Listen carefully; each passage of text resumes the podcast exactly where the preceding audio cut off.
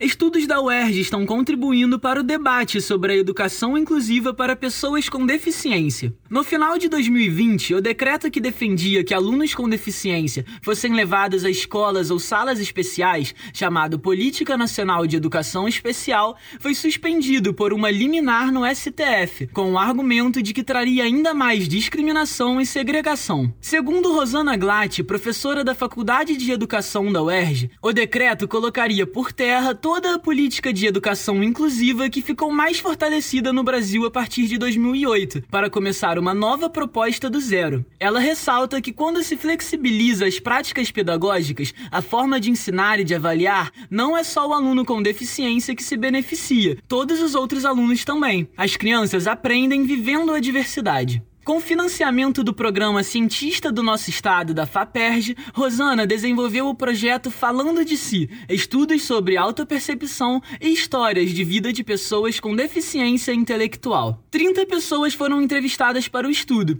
e a maioria relatou dificuldades de aprendizagem no âmbito da escola comum, seja em relação aos professores, a falta de materiais adequados, de flexibilização curricular e muitas questões de relacionamento, o que revela o retrato atual atual da educação no país. Em 2020, o grupo iniciou um novo estudo chamado Vivências de Inclusão Escolar de Alunos com Deficiência Intelectual na Educação Básica, para esclarecer questões sobre o processo de escolarização. Conheça mais sobre esse e outros estudos relacionados em www.uerj.br na seção Notícias. Diretamente do Rio de Janeiro para a Rádio UERJ, João Gabriel Pérez.